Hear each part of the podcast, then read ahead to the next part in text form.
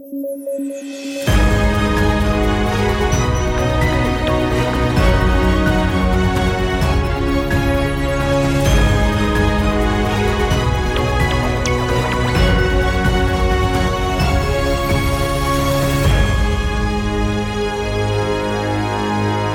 Buenas noches, soy Pablo Benza y esto es Debate, el podcast de coyuntura de Sudaca. Estamos como todas las noches con Alexandra Ames y David Rivera para comentar las principales noticias del día y hoy tenemos que empezar con una noticia que yo esperaba no tener que, de la que no tener, no tener que hablar de esto por lo menos en algunos meses.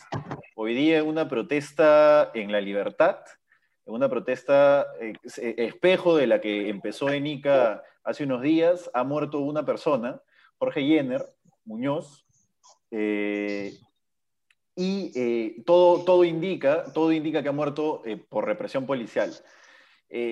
todavía no sabemos nada del presidente Sagasti sobre este tema, lo único que ha hecho es hablar con la prensa extranjera este, y a la prensa extranjera le ha dado un comentario de una oración al respecto diciendo que nadie debería morir por, por reclamar sus derechos, lo cual es totalmente cierto pero yo creo que ya le quedan, el, reloj está corriendo, ¿no? Le quedan, ¿cuánto? Cuatro horas hasta que acabe el día como para salir a dar un pronunciamiento y ponerle cara a este problema y tomar acción. Eh, yo en podcast previos decía que esto era necesario porque Sagasti tiene que adaptarse a la forma en la que funciona la política peruana y, sigo creyendo lo mismo. Creo, que Sagasti no puede pretender manejar los, los problemas políticos desde su óptica en la cual lo correcto es que se hagan las cosas sobre el terreno. Necesito un apoyo político de su persona. Y realmente me preocupa bastante que no lo haga. Hasta el líder de su partido, Julio Guzmán, se ha pronunciado ya contundentemente en contra de la muerte o en contra de la represión que generó la muerte de esta persona. Creo que él tendría que salir a dar un mensaje. Y si no, y con eso termino, si no, realmente y esto no es aprovechar políticamente una muerte, ojo, esto no es aprovechar políticamente una muerte como sí están haciendo algunos de los otros partidos, pero si no, si no lo sale a hacer, eh, va a quedar como que invitar a las familias de Inti y de Brian a su juramentación fue simplemente un gesto político. No sé cómo lo ves, David. Pablo, debo comenzar diciendo que hoy día me he preocupado, pero digamos, me ha dado angustia la preocupación que ha surgido cuando he visto a Sagasti dando su mensaje a la nación sobre la vacuna del COVID. Tú decías ayer que te da miedo que se parezca a PPK y ahí discrepamos, eh, básicamente porque creo que Sagasti tiene una visión del país diferente, pero lo que ha hecho hoy día en este mensaje a la nación en la cual le pide a la ONU que la vacuna contra el COVID sea un bien público global, que me parece fantástico como pedido, que lo podría poner como un estadista en otra coyuntura, en este contexto de una crisis con una ley tan importante, lo hacen ver como una persona que está en un mundo paralelo eh, y que cree que puede gobernar el Perú desde esa expectativa, anhelo, ¿no? Entonces, este, preocupante eso, preocupante que no se, o sea, que no solamente que no se haya pronunciado, sino que salga a pronunciarse sobre este tema, sobre otro tema que no es la crisis actual. Y como señalas, creo que le queda poco tiempo, porque ya hoy día las críticas sobre él se van o sea, deben estar encima, y para mañana puede ser mucho más grave este, la legitimidad con la que va a contar en adelante para, eh, para su gobierno, y sin duda, a pesar de que el Congreso le acaba de dar el voto de confianza a la primer ministro con 111 votos, eh, hay sectores interesados en el Congreso claramente en que este gobierno fracase que son justamente aquellos que promovieron al gobierno del señor Merino. Entonces, parece que se vienen momentos inciertos, por lo menos por unos días, si es que Sagasti reacciona. Si no reacciona, nos esperan semanas o meses. Yo te dije, David, ¿ah? ayer dije, ¿dónde está Sagasti? ¿Qué ha dicho? Y tú me dijiste, David, no necesitamos caudillos. ahí está, pues, ahí está. Hablando, Sagasti, el día de hoy de un tema importante como la, pandemia, la lucha contra la pandemia, me parece eh, muy buena la postura que él ha tenido, pero no el día de hoy, pues cuando el, Perú literalmente está ardiendo en llamas, ¿no? Por, por, otras cosas que, por las cuales él no se ha pronunciado, ¿no? Creo que es sumamente importante esos reflejos políticos y esa muñeca política de la que hablé ayer, para que efectivamente pues tengamos un presidente que pueda liderar y al menos sus ministros también... Eh, presentarse con posturas sólidas, fuertes frente a este tema. No, no tenemos en el Ministerio de Trabajo y en el Ministerio de Agricultura líderes que han salido a poder opinar sobre este tema y poder dar la calma necesaria. Creo que eso también es fundamental. Calmar a la ciudadanía, no solamente a través de PCM que trabaja en las mesas de diálogo, sino calmar a la ciudadanía en general, a los que están en la libertad, a los que están en ICA, a los que estamos en las diversas partes de las regiones del Perú también como espectadores de lo que está sucediendo y todos evidentemente pues angustiados del tema. Entonces, hasta Martín Rugiero, el ex, ministro de Trabajo cero experiencia se ha pronunciado, ¿no? Obviamente diciendo cualquier pachotada, pero al menos se ha pronunciado, ¿no? Entonces, eh, sí me llama la atención, pues, esta poca eh, explicación que necesitamos los ciudadanos escuchar de este tema y particularmente ya nuevamente, pues una lamentable eh, pérdida por eh, producto de una protesta con eh, intereses o pedidos legítimos y que estaría pues, esta muerte se estaría pues, a ver, se, habría producido por la, la, represión policial, ¿no? Entonces, como tú bien has dicho, Paolo,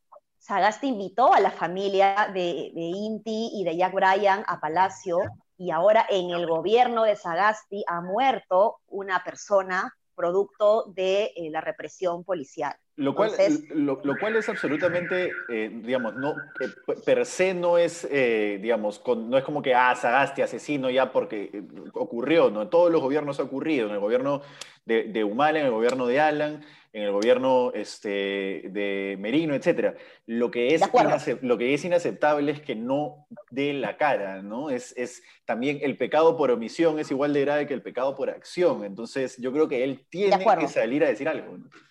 De acuerdo, de acuerdo. Tiene que estar indignados.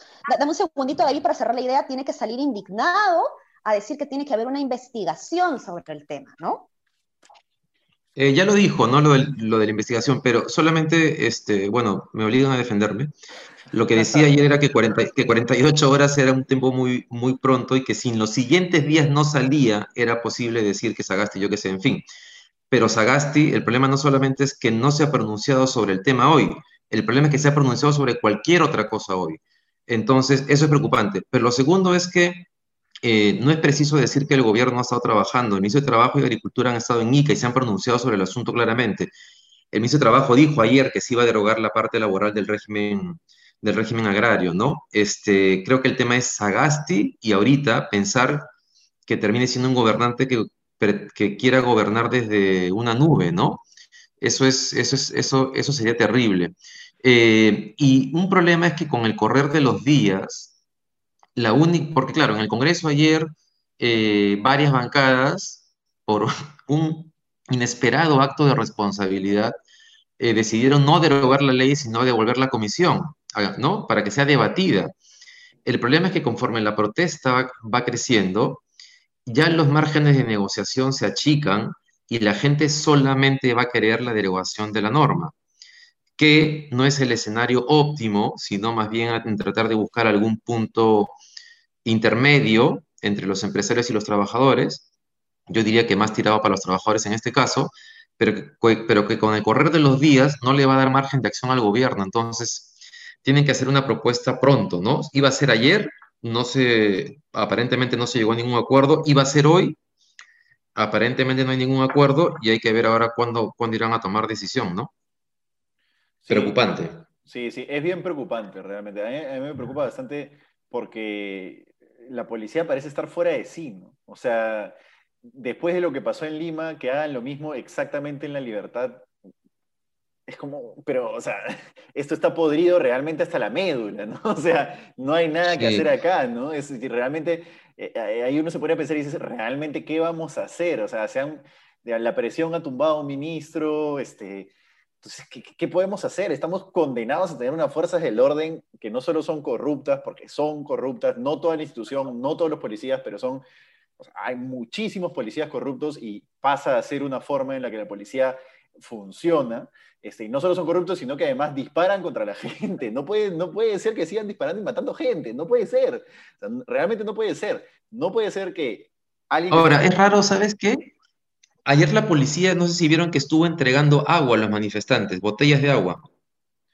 Eh, Entonces, a mí me sorprendió. Nunca había visto que en una protesta social en el Perú la policía entregara botellas de agua. Ahora, ojo, eh, eso no lo he visto, eso no lo he visto, está, interesante eso. Una cosita, tienes razón, hay, hay, que hacer un, hay, que hacer, hay que poner un parche, por así decirlo, ¿no? O sea, nosotros no hemos estado en la libertad y no hemos visto exactamente lo que ha pasado. Conocemos lo que ha pasado por testimonio. Sí. El presidente del sindicato, del sindicato Camposol ha dicho que lo han matado. Si no fuera cierto, todo eso es condicional a ello, Claro, y la primer ministra se ha, yo creo que ha apresurado, pero no sé qué piensan ustedes al decir que la primera información que tiene es que en realidad no había muerto, no habría muerto por un disparo de un policía, pero si no es así y efectivamente ha muerto por el, disparo, por el disparo de un policía, nuevamente también se va a criticar y con, razón y validez lo que, lo, que ha afirmado hoy día, ¿no?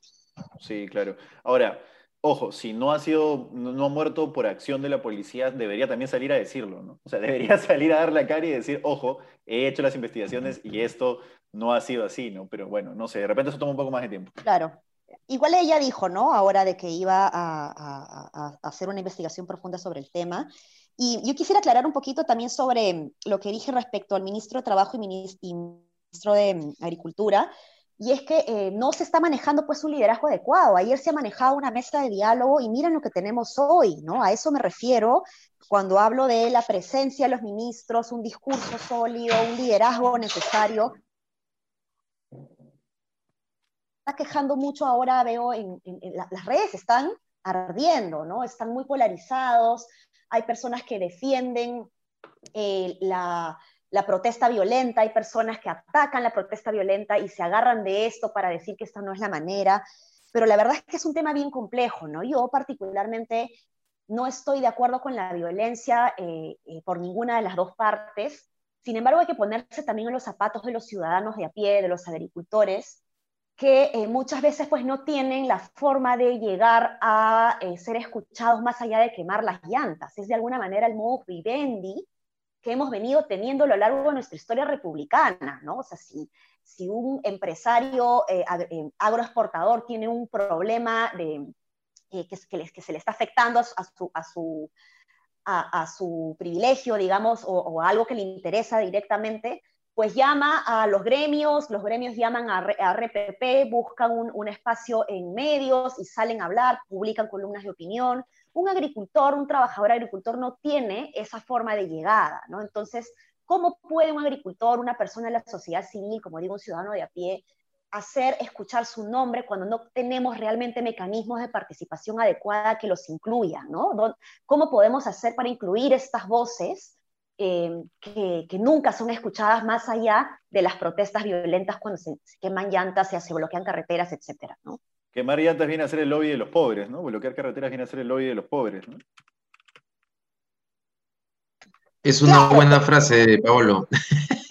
es el único lobby que pueden hacer este, quienes no tienen acceso al poder político y económico. Los, gremios tienen sus coordinadores parlamentarios en el Congreso, ¿no? Eh, hay, una ley de, de, AFP, es una ley de seguros, una ley de, de, bancos, están ahí los coordinadores parlamentarios con los congresistas conversando, ¿no? En cambio, ¿qué pasa con la gente que realmente les afectan en sus derechos? ¿A quién, a, quién, por quién se van a sentir representados o cómo pueden canalizarse estas demandas para que realmente sean escuchados por los tomadores de decisión? ¿no? Esa es una reflexión que tengo, ¿no? Un punto importante sobre eso, para que nos escuchan, muchas veces se cree que el, día que, que comienza una protesta social es el primer día que la gente que salió a protestar ha intentado solucionar un problema.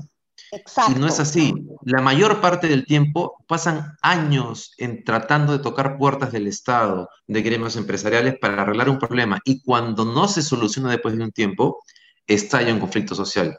Yo creo más bien que el Perú es un país sumamente pacífico. Es decir, en otro país solamente de la región, lo que pasa en el Perú generaría conflictos de manera mucho más seguida y probablemente más violenta.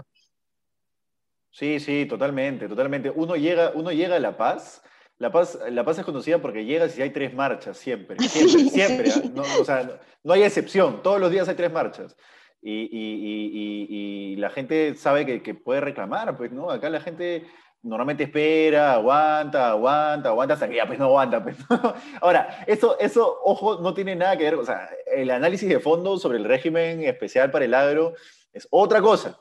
Estamos hablando del derecho a protestar y cómo se, cómo se generan las protestas y que la gente puede protestar o no, y etcétera. Ayer, ha habido, ayer hubo una entrevista muy buena de Eduardo Segarra en, en RPP que quisiera comentarla porque explicó una cosa importante, ¿no? Que en esos 39 soles de jornal que se dice que ganan los trabajadores del sector agrario, está incluida en ese salario la CTS, las vacaciones y la gratificación. O sea, no es que además de eso tienen ese monto. Entonces, en verdad, es un saludo a la bandera, ese reconocimiento de, de beneficio social. Es decir, en su salario mínimo están incluidos los beneficios sociales, no son adicionales al salario mínimo.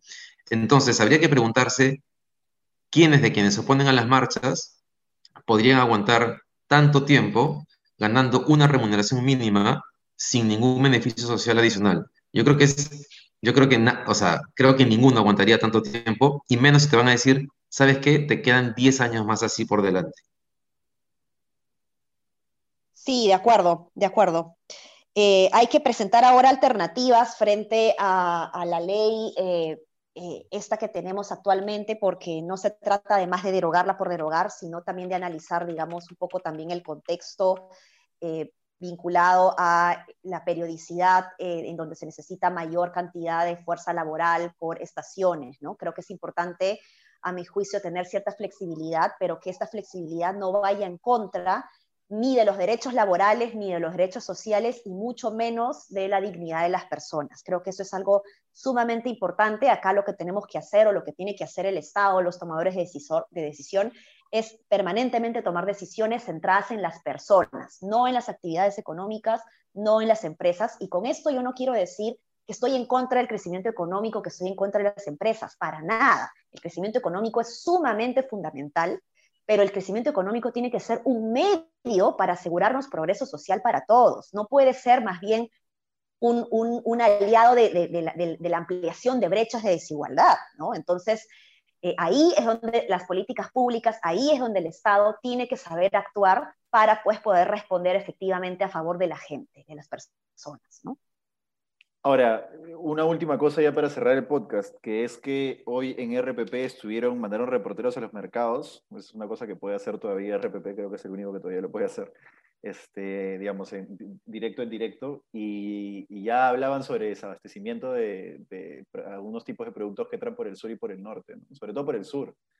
Este, entonces, yo creo que esto ya va a empezar a escalar, no, no, no, no, no, no lo tomaría tan a la ligera, ¿no? Yo creo que si esto, la carretera sigue bloqueada algunos días más, eh, ya esto va, vamos a tener a, una Cayetana Aljovín con algún líder de la manifestación diciendo, usted, yo no me voy a quedar sin luz porque usted no quiere negociar, una cosa así, ¿no? Sí, pues claro. En realidad creo que alguien ha publicado las estadísticas de eh, el régimen agroexportador y, y si bien en ICA ha comenzado las protestas, no representa creo, el ni siquiera el 20% del total, algo por el estilo, ¿no? En el norte está la mayor parte de, los trabajadores eh, vinculados al régimen agroexportador. Entonces, si, si, todos, si las manifestaciones siguen creciendo, seguramente ese problema se va a agravar. Esperemos nomás que el gobierno pues mañana anuncie algo. Y esperemos que el Congreso pues no capitalice esta situación para abrirse un, un nuevo frente en contra del Ejecutivo, ¿no? Hoy día la verdad que eh, me ha dado gusto que se pueda aprobar la confianza, que se pueda dar la confianza al gabinete. Creo que ha sido importante, un gesto importante del Congreso, pero ya se están abriendo pues frentes para de alguna manera desestabilizar a, Sagasti, así que hay que estar vigilantes y tener mucho cuidado con eso, ¿no? A ver cuánto dura esa confianza, a ver cuánto dura esa confianza. Así, es. Nada, listo. Muchísimas gracias, Ale, muchísimas gracias, David, y nos encontramos mañana a la misma hora para cerrar la semana con Debate, el podcast de Sudaca. Hasta luego. Chao, nos vemos. Hasta mañana. Chao, chao.